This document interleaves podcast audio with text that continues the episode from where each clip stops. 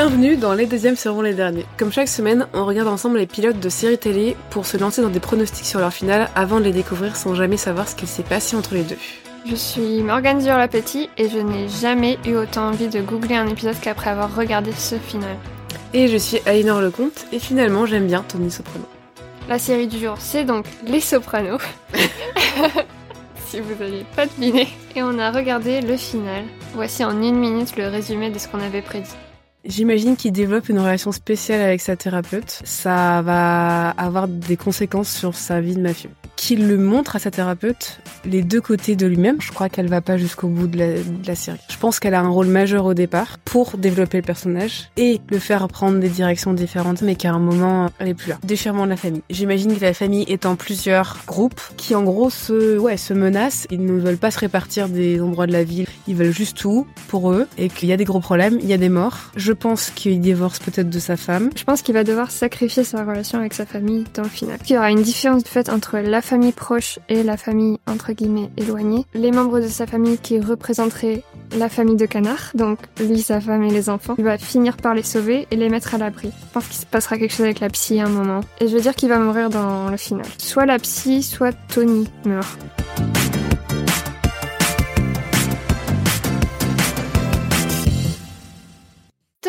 Stop believing.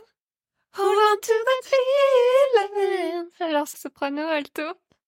Mezzo avec gros. Oh, si seulement je pouvais rouler les airs comme toi.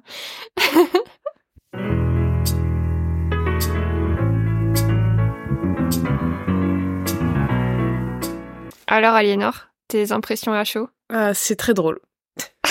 Parce que bon, on a beaucoup ri après et pendant. C'est toujours drôle en fait. Globalement, je suis trop contente euh, que ce soit toujours drôle. Et euh, je ne suis pas déçue de ce final. Ce qui est cool parce que je crois que c'est la première fois depuis qu'on a commencé le podcast que Oui. je re- enfin enfin pour Dash et Lily, c'était pas vraiment la déception, c'était du rien quoi, du vide. J'ai trop envie d'aller dans le détail et j'arriverai pas à faire quelque chose de résumé donc euh, donne-moi tes impressions à chaud puis on, on en discutera après. Bon, moi aussi, je dois être bref parce que sinon j'irai aussi dans les détails. Mais je pense que je suis juste sous le choc. C'est mon, impression.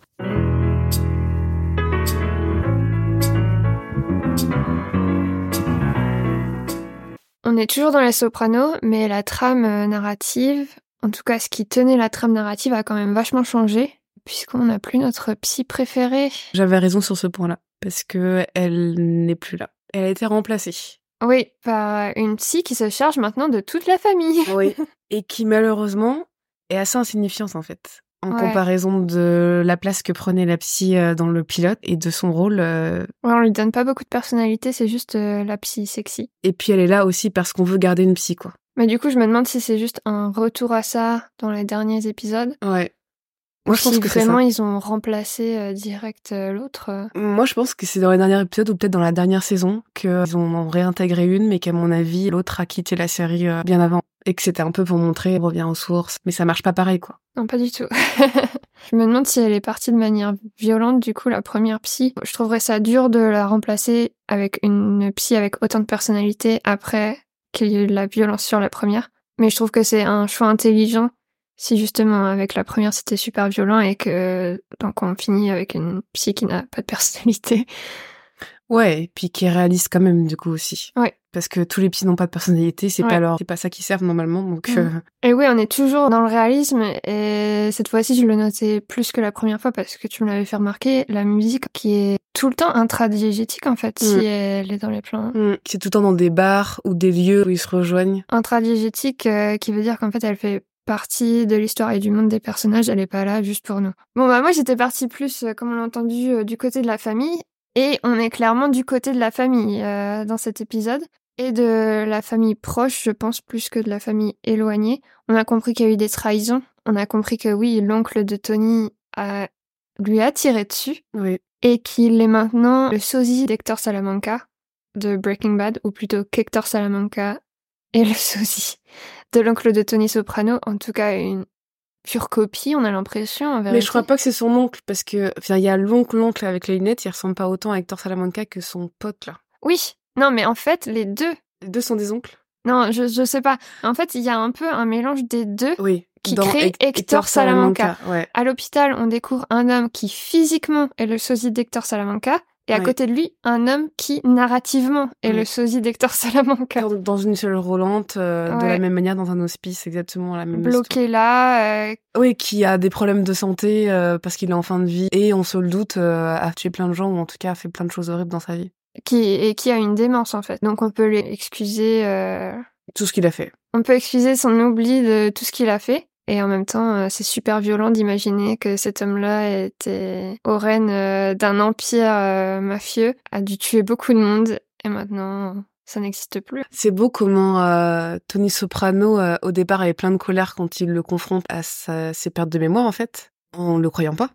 Il est persuadé que si, il le reconnaît et qu'il fait juste semblant de pas reconnaître et euh, pour pas faire face à ses responsabilités. Et une fois qu'il comprend que il le reconnaît pas, il y a un peu ce sens de euh, c'est pire d'être euh, sans souvenir qu'avec des souvenirs. De se dire bon bah il est tout seul dans son propre euh, monde. Enfin c'est pas c'est pas une meilleure fin. Il est ému à ce moment-là aussi et donc il y a une forme de je sais pas le mot empathique je dirais mais en tout cas il y a une émotion quoi. Il y a une tristesse à se dire, cet homme avait toute la gloire que je désire, sur laquelle je travaille tous les jours, pour au final ne pas s'en rappeler et être dans un endroit misérable, l'endroit que sa mère craignait dans le premier épisode.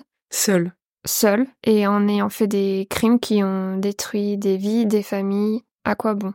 Ouais totalement. Bon, je pensais que Tony allait se sacrifier pour sa famille, par contre. Je crois pas que ça soit le cas. On finit avec quand même une scène assez euh, mystérieuse où ils sont dans un restaurant et où Tony met en route la chanson Don't Stop Believing.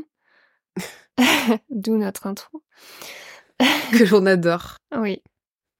C'était quoi ta réaction euh?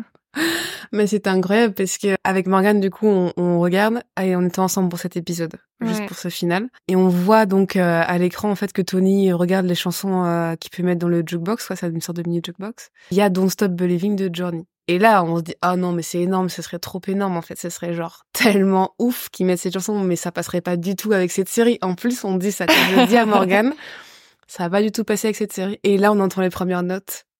On m'a halluciné. Je me suis levée en fait. Je me suis levée Oui. du canapé pour regarder littéralement le l'écran tellement j'étais excitée que cette chanson passe et qu'il l'ait choisie et en même temps vu comment il l'avait filmé à l'écran Ouais, ouais, euh, j'étais en mode, s'il vous plaît, choisissez-la. Et puis, le plus il passait de chansons, le plus je me disais, ils vont prendre celle-là parce qu'ils ont passé beaucoup plus de temps sur euh, le plan avec cette chanson-là que sur les autres. Mais on a quand même crié et...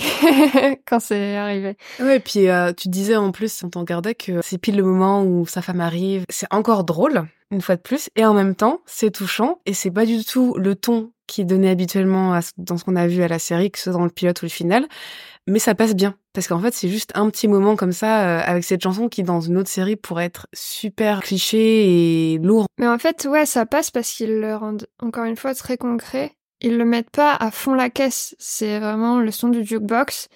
Et euh, t'es avec Tony Soprano qui essaye de lancer ses regards à sa famille en mode « Et vous voyez, j'ai mis cette chanson, en tout cas à sa femme, mais personne le capte. même s'il le met quand sa femme arrive dans le restaurant, il n'y a pas de ralenti. Ouais. Voilà. En fait, je pense que je pensais à ça. Il n'y a pas de ralenti sur la femme qui arrive. Il n'y a pas des regards, des chants contre chants de Oh, tu es l'amour de ma vie.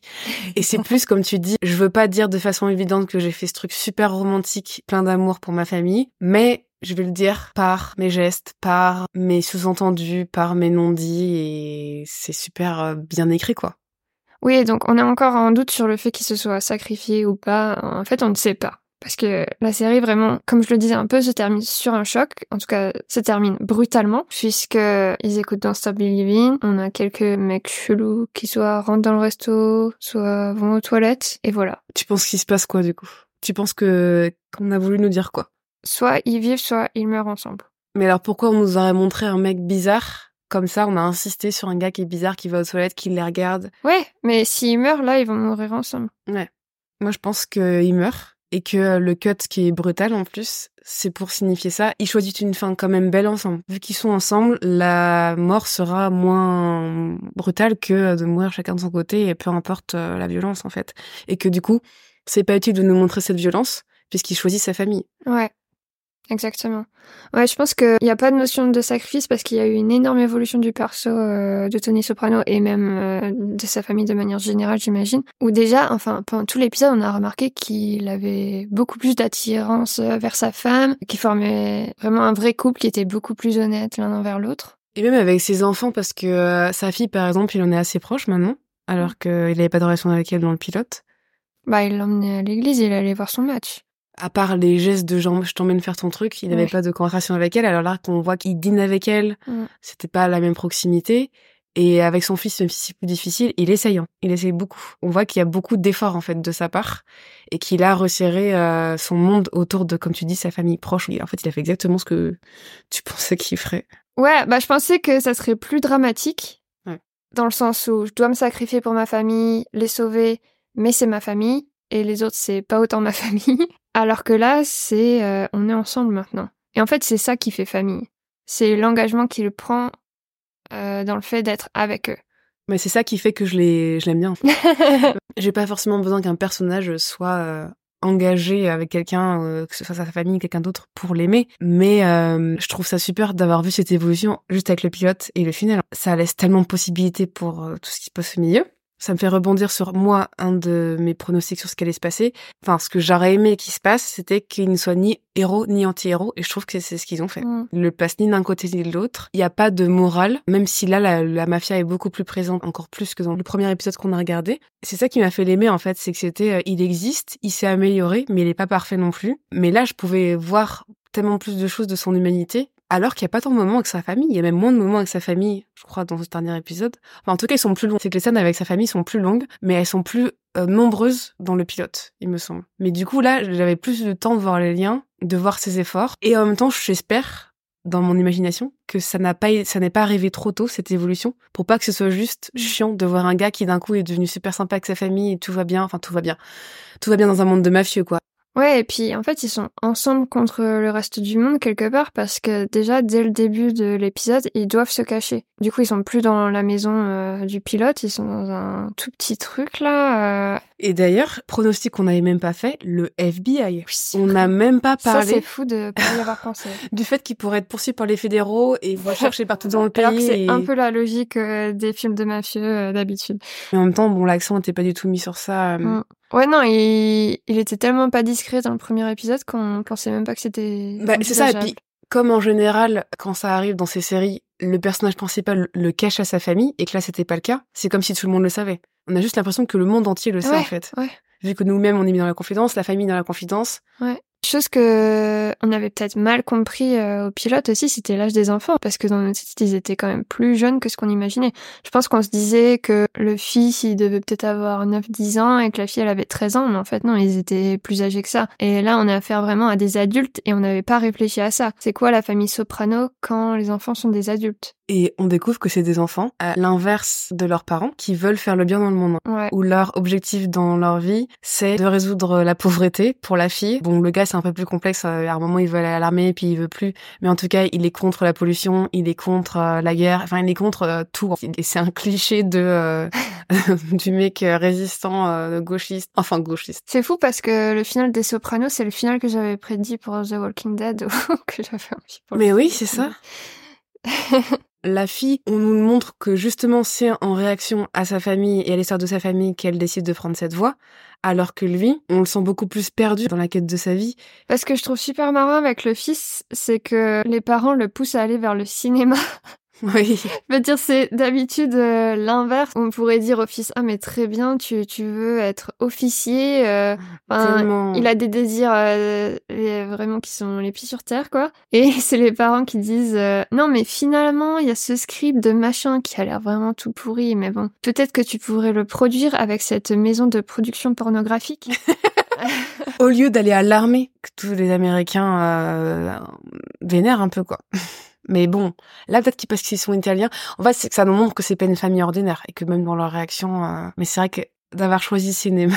Mais ça, c'est drôle aussi. Le titre euh, de cet épisode, c'est Made in America. Je sais pas si Tony, so enfin, j'imagine Tony Soprano était quand même né en Amérique. Il a quand même aussi été fait par l'Amérique. Mais là, on a, ouais, vraiment des enfants euh, qui veulent servir leur pays. Et en même temps, il y a toutes les scènes où ils se retrouvent, c'est toujours près de magasins ou cafés italiens. Ils mm. restent quand même dans leur communauté, entre eux.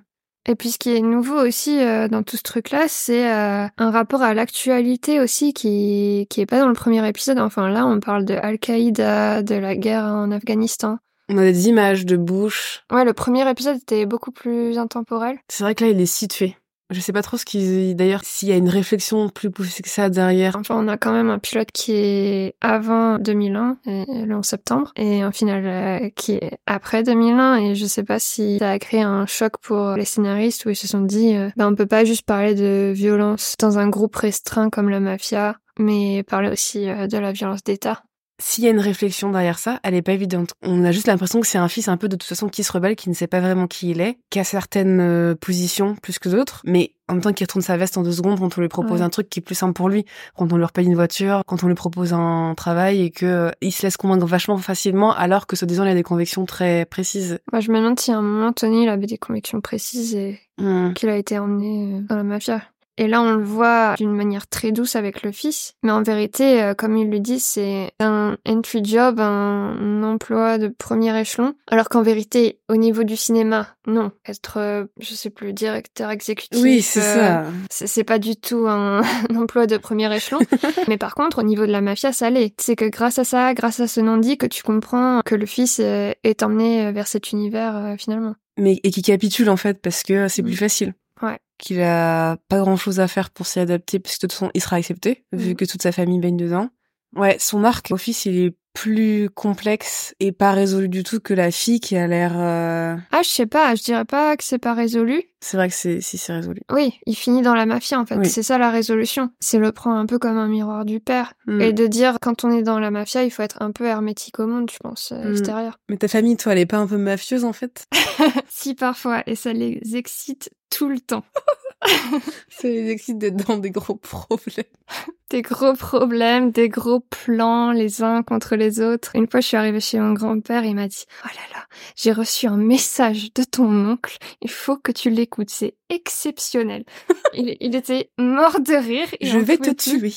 Exactement. Il lance le message et c'était genre "Papa, je vais tuer tous tes fils. Je vais prendre un fusil là et c'est bon. Tous les petits là, ils vont mourir." Et mon grand-père, il était juste mort de rire. Il était trop content d'avoir reçu ça et il était là "Mais il se rend pas compte de l'opportunité je peux aller à la gendarmerie là, hein. je peux le dénoncer. Il avait l'excitation. Il était tellement excité. Je crois que mon grand-père c'est un peu l'oncle dans... dans les sopranos quelque part. Mon père il dit tout le temps qu'il adore diviser pour mieux régner et c'est vraiment ça. Il gère vraiment la famille comme une famille mafieuse. Est-ce que tu penses qu'il pourrait vraiment tuer quelqu'un? Mon grand-père? Il a peut-être pas les capacités maintenant. Physique, je sais pas, mais euh, s'il les avait, est-ce qu'il pourrait demander à quelqu'un de ta famille de tuer quelqu'un d'autre de ta famille? Est-ce que c'est un désir qu'il aurait Non, je pense pas. Je pense qu'il a des tactiques beaucoup plus intelligentes. Quelque part, il a compris que... Ils peuvent le faire entre eux. Déjà. non, mais quelque part, oui. Parce que je pense pas qu'il ait une énorme sensibilité non plus vis-à-vis de la famille. Par exemple, il y avait un moment euh, pendant l'enfance de mon père où mon père il était tombé euh, en haut d'un truc, il s'était évanoui quoi. Et mon grand-père l'a pris, l'a emmené vers les autres et, et il a dit bon bah il est mort. La comédie, bah, ça pourrait être dans les Sopranos. ouais, voilà, totalement. Ouais, voilà, on l'enterre là maintenant. Voilà, prenez votre pelle et puis commencez à creuser, les gars, parce qu'on n'a pas que ça à faire. on va s'arrêter sur les pommes de terre, un petit moment sur l'enterrement de Patrick. Waouh. Non, mais je pense qu'il voit ça comme des relations passionnantes de pouvoir à travailler. Euh, c'est son divertissement principal, je pense. Et tout ce qui se passe maintenant avec l'héritage, parce qu'ils essayent de gérer l'héritage de mon grand-père avant qu'il meure, ben, j'ai l'impression que c'est ça, c'est on se partage le butin et qu'est-ce qu'on va buter pour avoir plus de, de butin. vraiment Ouais, toujours des questions d'argent, des mafieux, mais parce que c'est des héritages, quoi. Ouais, et toutes les questions principales dans ma famille, ça a toujours été des questions d'argent. Bah, comme plein de familles, quand même, en fait. Ouais, hein. c'est fou. hein. Ça tourne autour de ça. hein. Ouais. Encore une fois, l'argent dirige le monde et nous dirige et fout tout en l'air. Ouais, en fait, ouais, l'institution familiale, c'est une institution économique. Mais là, il y avait vraiment beaucoup, beaucoup de scènes euh, où ils se retrouvent dans la mafia entre eux pour régler des affaires, etc. Et là, c'était vraiment dur pour nous de suivre. Je sais pas Bah comment oui, t'as euh, ressenti ça, mais Non, mais déjà de départ, je me disais, ça va être impossible à comprendre. Je partais déjà défaitiste parce que on n'a pas vu la saison, on n'a pas vu même les six saisons. On sait pas de qui ils parlent. Ils se ressemblent tous pour nous parce qu'on vient à peine de les croiser. Euh, ils ont tous le même blouson en cuir. ils ont tous la même coupe de cheveux. oui. Il y a beaucoup plus de scènes de mafia. On savait qu'on n'allait pas comprendre. Je trouve toujours que le montage et l'écriture globale fait que c'est pas aussi barbant que ça peut l'être dans ce genre de série habituelle, mais qu'on n'en était pas loin la limite. Surtout pour quelqu'un du coup qui n'a pas vu euh, tout le reste et que c'est là que je me suis dit, je sais pas si j'aurais envie de voir non plus, je sais pas combien il y a d'épisodes en tout qui sont très très très focalisés autour de ça. Ce qui, m'intéresse le plus, mais c'est en opposition, c'est de voir les scènes avec les personnages de la famille, mais j'aime les voir après avoir vu des scènes avec la mafia parce que c'est justement d'avoir un, ce changement dans les relations, dans les rapports. Mais c'est ça qui m'a fait me demander, est-ce que je voudrais quand même voir six saisons? Est-ce que tu te serais vu six saisons avec ça? Bah, je- en vérité, je me demande même si c'est ce qui m'avait fait euh, arrêter euh, la première fois. C'est que naturellement, c'est pas un sujet qui me parle beaucoup, euh, malgré tout mon amour pour la série autrement. En même temps, j'ai tellement envie de comprendre qui se passe. Il y a, il y a quand même certaines scènes où on retourne à cette tension qu'on comprenait bien pendant le pilote et à cet humour, et à ce détachement des violences euh, mafieuses, comme dans, je pense, une de nos scènes préférées. Peut-être dans le top 2 des scènes préférées, parce que quelqu'un est écrasé, notamment, par une voiture. On a vraiment des problèmes psychologiques. Ah mais faut vraiment raconter cette scène. Il y a un gars qui s'appelle Phil qui se fait tirer dessus. Je sais pas si c'est sa femme à côté. Oui, euh, je pense, je pense. Et derrière, il y a quand même deux bébés de genre quelques semaines quoi. Peut-être leurs petits-enfants. Ou petits enfants, voilà, euh, deux bébés de euh, quelques semaines ou quelques mois. Je sais pas comment reconnaître que les bébés, j'avoue.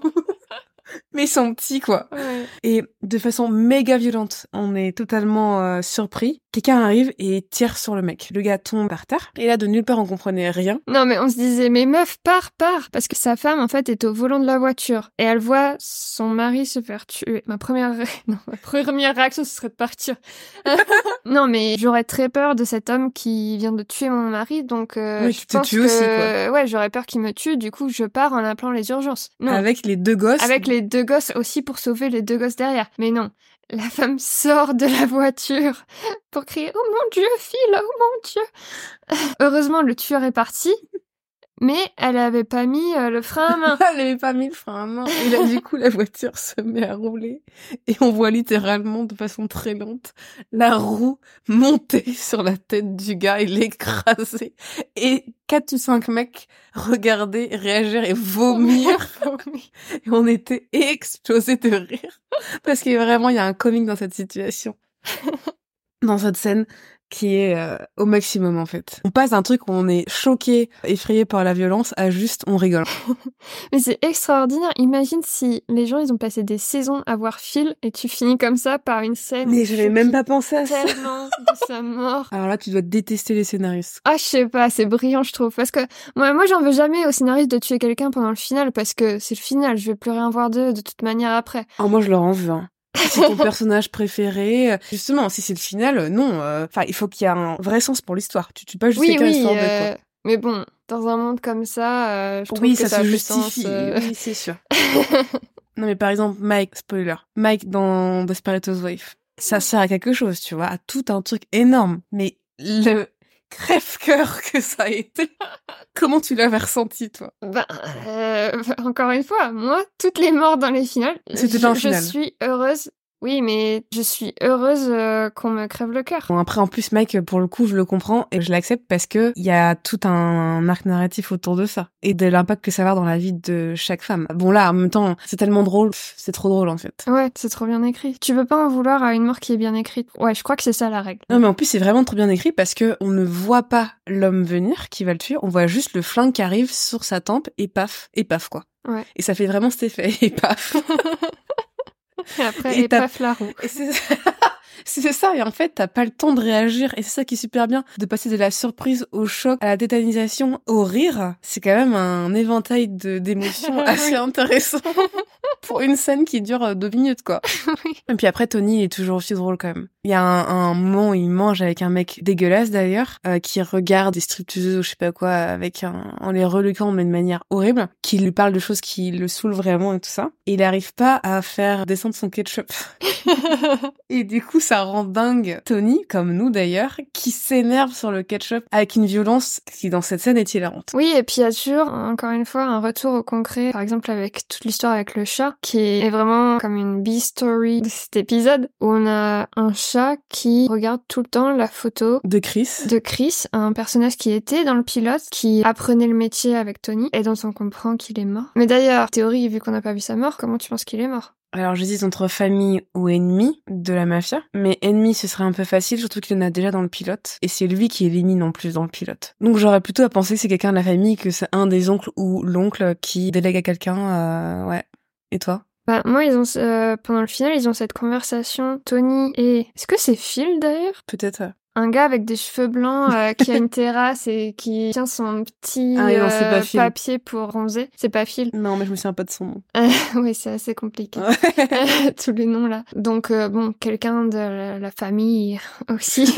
Et Tony mentionne un peu son karma qui a changé, en tout cas sa chance au jeu qui a changé depuis la mort de Chris. Et euh, cet autre personnage mentionne qu'il a vu la Vierge Marie. Moi, j'ai l'impression que ça m'indique que les deux là, ils ont tué Chris. Ah wow. Parce qu'ils en parlent au moment où ils parlent de ce chat qui regarde sans cesse la photo de Chris et que ça insupporte ce type. Et donc peut-être que oui, il aurait fait des sacrifices pour sa famille. Ouais, au final, peut-être. Dans tes hypothèses, euh, ouais. Dans les autres saisons ou dans ou plutôt dans cette saison-là en fait, dans la saison finale. Ah ouais, j'avais pas du tout pensé à ça. J'étais en train de penser aux paroles de Don't Stop Believing et en me demandant qu'est-ce que ça me dit sur, sur cette fin. Est-ce qu'il y a des choses à lire dans, dans les paroles? Hold on to that feeling. Garde euh, ce sentiment, cette émotion. Et c'est dans cette scène-là aussi que le fils rappelle à Tony qu'il lui a dit euh, qu'il fallait ga- garder les bons moments en tête. Mm. Et ça sort un peu de nulle part. Mais ça fait un peu justement, euh, c'est pour ça que je suis vraiment persuadée qu'il meurt en fait moi. Parce que ça fait un peu, on vous montre la fin parfaite pour cette famille qui du coup se dira jamais je t'aime etc. mais qui se Mm. montre différemment. Pour finalement nous montrer que non, cette famille euh, qui n'est pas ordinaire ne peut pas avoir une fin comme les autres et ne pourra jamais être juste heureuse avec cette chanson et cette atmosphère. Mais qu'on nous le montre pas. Et en même temps, ouais, ce que je pense que nous le montrer, ça aurait été gâcher cette famille. Puis ça, ça revient à cet oncle qui est à l'hôpital. T'as toute sa gloire, mais qu'est-ce que ça vaut? Ça t'amène juste à la fin. et donc on ne saura pas s'il y a eu un truc entre la psy et, et Tony. J'espère que non. Je sens que si. J'espère que non. J'imagine qu'elle est morte. Pourquoi serait-elle morte? Parce qu'elle est trop impliquée dans la vie de Tony. Certaines personnes la voient comme une menace. Est-ce que c'est Tony qui l'a tué En même temps, tu penses que Tony a tué tout le monde. Chris, il a tué euh, la- sa thérapeute. Alors j'espère que non. Bah j'espère que non aussi, mais en même temps, c'est lui qui a le plus de raisons de la tuer, je trouve. Sauf s'il l'implique tellement dans sa vie qu'il finit par vraiment lui raconter des choses que elle, par amitié ou amour, je ne sais pas, les garde pour elle, mais que certains la voient euh, se disent bah non mais elle va cafeter, euh, on est on est mort. euh. Ou aussi parce que regarde son mari, c'est pas son mari qu'on voit dans le dans le pilote. Il Ouais, lui dit mais. Tu sais qui c'est? Et il lui dit pas en fait. Lui, il sait qui est Tony Soprano dans la ville et l'influence qu'il a. Et elle, bah, elle sait juste que c'est quelqu'un d'important qui. Ah, je pense qu'elle sait qui c'est. Je pense pas qu'elle sait vraiment qui c'est. Genre, elle sait pas son nom, Tony Soprano, euh, qui c'est. Mais elle sait ce qu'il fait. Mais c'est pas pareil. Bah, est-ce que c'est après ça que du coup Tony se recentrerait sur sa femme? Comment tu penses qu'ils se sont rapprochés d'ailleurs? Bah alors c'est soit grâce à la thérapie, qui, qui en vrai peut faire beaucoup. Enfin déjà dès le premier épisode, il comprenait que parler ça fait du bien et pleurer aussi.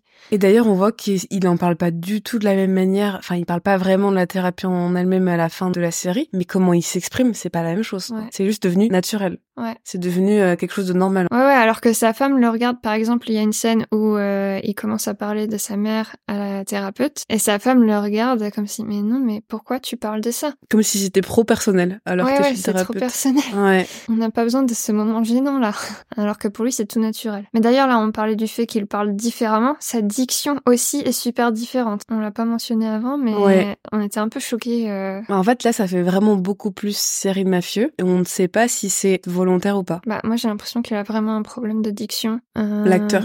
l'acteur. Je sais qu'il est décédé. Et en vérité, ça aurait pu faire partie de mes théories. Est-ce qu'il est décédé avant euh, le final? Ça, j'en avais aucune idée. J'arrive pas à imaginer que ce serait volontaire parce que je trouve que ça pose quand même parfois problème dans ma croyance en lui, même quand il essaye d'être mafieux. Donc je pense que c'était vraiment un problème avec l'acteur ou juste le vieillissement et que nous, ça nous choque parce qu'on passe, euh, on Bah. arrive six ans plus tard, six, sept ans plus tard. C'est juste que c'est une des choses qui frappe le plus dès le début de l'épisode, alors Mhm. que dans le pilote, pas du tout. Il parle comme les autres, si ce n'est que les autres ont d'ailleurs plus d'accent. Ouais, mais rappelle-toi le mari de Miranda dans Sex and the City versus Oh là là. euh, ce même acteur dans And Just Like That. Ouais, ok. Mais bon, après, dans Sex and the City, il avait déjà un peu ça, mais ils ont, ils ont, je pense vraiment, ils lui ont dit, mec, parle comme un pépé qui a 97 ans, même si en Oui, vrai, t'as dirais 60 ça. ans. Mais je te jure, euh, bah, je parle comme ça, gna gna gna, c'est insupportable. Mais c'est vrai, c'est Sid, le gars. Sid dans l'âge de glace, t'as pas fait gaffe? si j'ai fait gaffe, enfin, j'avais pas fait le lien avec Sid, mais si j'avais vu la différence. Heureusement pour l'acteur, il n'écouterait jamais ce podcast. Ah ouais, non, ça me brise. En plus, on l'aime beaucoup. mais oui, je l'adore. euh. Moi, je pense, j'espère que c'est un, un choix mauvais. Mais non, moi, j'espère pas que c'est un choix, Ah, j'espère que si. c'est sa voix. Ah non, pas moi. Mais après, moi, je sais, euh, je sais pas si c'est parce qu'on se rappelle de sa première voix. Non, mais sa première voix, il a toujours eu un peu ça, ça je le reconnais, ce ton. Mais par contre, vraiment, dans And Just Like That, c'est tellement accentué, je pense que c'est une demande du réel. Bon, faudra faire nos recherches Ouais. sur ça. hein. Euh, je, je trouverais ça affreux. Ouais, mais il y a plein de choix affreux dans, dans cette, dans cette Oui, série, oui. c'est vraiment bizarre comme choix là. Comme un pépé. Parle, tu sais, Sid dans l'âge de glace parle comme lui. Mais d'où tu vas Mais voir il a pas euh, dit ça Il a pas dit par l'acteur Je pense qu'eux, ils le voient comme quelque chose de agréable et rassurant comme voix, qui t'enlace, quoi. Mais en fait, c'est pas du tout ça. En vrai, je suis sûre que c'est un choix scénaristique, parce qu'en plus, il a pris tellement cher, ce personnage. Il est sourd. Attends, le mec, il a à peine la cinquantaine, il est appareillé, en fait. Tu te souviens ou pas? Ah, bah oui, mais c'est possible après. Non, mais il est, il est appareillé le personnage, pas le l'acteur. Ah, d'accord. Non, non, je, je jugerai jamais quelqu'un qui doit être appareillé. C'est juste qu'ils lui en foutent plein la gueule en mode euh, t'as 50 ans donc direct t'es appareillé, tu parles comme un vieux, t'es super chiant, tu sais pas comprendre les besoins de ta femme. Enfin en vrai ils l'ont tout foutu sur la gueule de toute façon. Ils ont pourri ce personnage. Il faudrait regarder dans la VF s'ils ont changé sa voix aussi euh, pour une voix à la Sid. Ah ouais. Pour Tony Soprano, du coup, on n'a pas de solitude ou d'arriver vers une solitude. Au contraire. Totalement l'inverse. Il est beaucoup plus entouré au sens figuré. Sens figuré. Mais oui, pas au sens propre parce que sens propre ça n'a pas changé de qui il est entouré, comment il est entouré. Oui, oui. Par rapport à cette solitude qu'on imaginait peut-être, personnellement, j'imaginais qu'il mettrait sa famille à l'abri et qu'il se retrouverait seul. Qui aurait pu être la fin. Ils auraient pu ne pas mourir ensemble s'ils meurent après la fin de ce final. Il aurait pu les mettre à l'abri et mourir seul dans un restaurant. C'est pas le choix qui a été fait. D'ailleurs, Breaking Bad est très différent Oui. en ça. Mais c'est agréable. Oui, que- enfin une différence. Ouais, c'est ça. Parce que bon, on avait un peu l'impression qu'on avait juste changé deux, trois noms. que on défonce tellement les gens qu'on fait des séries immenses. oui. Breaking Bad, c'est génial. Oui. Better Call Saul, encore mieux. Voilà. mais- On adore Breaking Bad et Better Call Saul. Et nous ne prenons pas de haut aucune série. Même Dash and Lily, nous ne le prenons pas de haut. Enfin, après l'avoir vu, oui. Mais je vais dire, pas avant. Après, on avait quand même très hâte pour Les Sopranos, une hâte qu'on n'avait pas sur les épisodes précédents. Oui, mais peut-être qu'on l'aura pour d'autres séries beaucoup Oui. plus légères Ouais, ça, euh, qui peuvent donner envie. hein. Mais oui, c'est vrai que Breaking Bad, en, en réalité, euh, c'est l'inverse des Sopranos quelque part. Ouais, les Sopranos, c'est un retour vers la famille, c'est apprendre à bien gérer tes émotions, bien communiquer. Breaking Bad, c'est tout l'inverse, c'est apprendre à être mauvais, plus faire confiance, à être seul et à Et- mourir seul. Breaking Bad, c'est juste la quête du pouvoir jusqu'à la mort. Ouais. Alors que là, pas du tout dans le final des Sopranos. Mm. C'est-à-dire que le pouvoir est toujours là, mais c'est pas quelque chose qui régit toutes les actions du personnage. Ouais, et puis ils sont dans leur maison médiocre, mais ils essayent quand même d'avoir toujours une même vie de famille avec euh, leur dîner. À un moment, elle a un papier où elle regarde comment rénover une cuisine, toujours dans ces questions un peu de sitcom, alors que leur vie a basculé. M'étais trompée sur euh, la possibilité qu'il divorce de sa femme. Ah oui. Finalement, il s'en est d'autant plus rapproché, en fait. Ça me semble logique. Ouais, d'ailleurs, il y a quelques clins d'œil au pilote dans ce final, notamment euh, le retour de la copine de la fille de Tony et la mère qui dit "Ah, ben ça fait longtemps qu'on t'a pas vu." J'imagine que peut-être on l'a pas vu depuis ce pilote. C'est vraiment du fan service, mais ça fait plaisir même à nous qui avons vu que deux épisodes.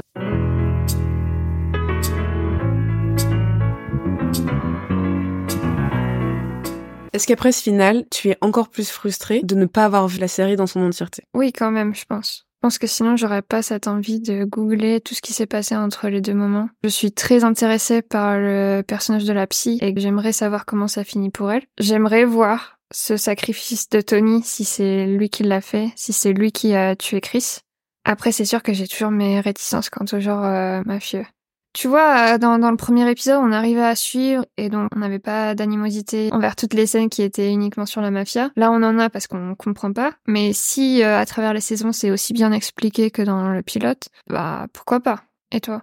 Je pense que j'aurais très envie de regarder la première saison. Vraiment, le pilote m'a donné envie. J'aime tellement ce personnage de la thérapeute. J'ai envie de voir comment il évolue. Mais j'ai peur de me lasser très vite du genre mafieux. J'ai vraiment peur que ça prenne beaucoup plus de place, voire qu'il y ait des saisons entières où il y a des intrigues super fortes que sur ça et que la famille soit en retrait. Vraiment, c'est pas quelque chose qui m'intéresse en fait. Ouais, vraiment, encore une fois, je me rappelle pas des raisons pour lesquelles j'ai arrêté de regarder alors que j'aimais. Mais si je me retrouvais avec une saison qui oublie la famille, oublie la thérapie, je pense que oui, j'abandonnerais les sopranos. Nous aimons les gens qui parlent. Et qui pleurent pour des canards. Ouais. Ou s'ils ne savent pas parler, qui montrent qu'ils aiment les autres. Franchement, si c'est que sur la mafia, parfois, faut vraiment nous tenir avec euh, des scènes marrantes. Oui, en vrai, euh, en même temps, si l'humour reste comme ça tout le long, ça me tiendrait bien, tu vois. Ouais. Ça me tiendrait. Parce que je trouve que c'est aussi ça qui manque souvent dans ce genre. C'est que des scènes de règlement de compte où ils font des plans pour acquérir plus de parties de la ville, où ils sont contre leurs ennemis. Il n'y a pas de choses, en fait, qui te font respirer. Enfin, je sais pas comment les gens regardent ça. euh, Mais je pense que même c'est pour ça qu'on aime Better Call Saul parce que ça a des éléments du genre euh, Mais mafieux, beaucoup. Et beaucoup. et ça nous tient par l'humour et par les relations avec Kim, euh, le love interest de. Ouais. Mais c'est parce que dans Better Call Saul, Saul, il est tout à la fois. Comme il se perd dans son personnage, mais que on le voit en partir, en revenir, le devenir, devenir ce personnage aussi, il est jamais que mafieux, que Jimmy. Enfin, non, en fait. Non, c'est vrai, jamais, jamais. vrai, En, le disant, je m'en rends compte. Oui. Et c'est ça qui fait qu'on veut le suivre, pour voir si à un moment il va être que d'un côté ou que de l'autre, vers où il va aller. Puis on a toujours cet espoir qui vit de, de le voir devenir bien, devenir à la hauteur de ses propres espoirs à lui. Et en même temps, on adore le voir Oui. être euh, quelqu'un de pas bien, en fait. Vraiment, c'est incroyable comme t'as envie de le voir faire n'importe quoi, tellement il est ingénieux. Ouais, t'as as envie de voir son talent, de faire des plans abracabrantesques.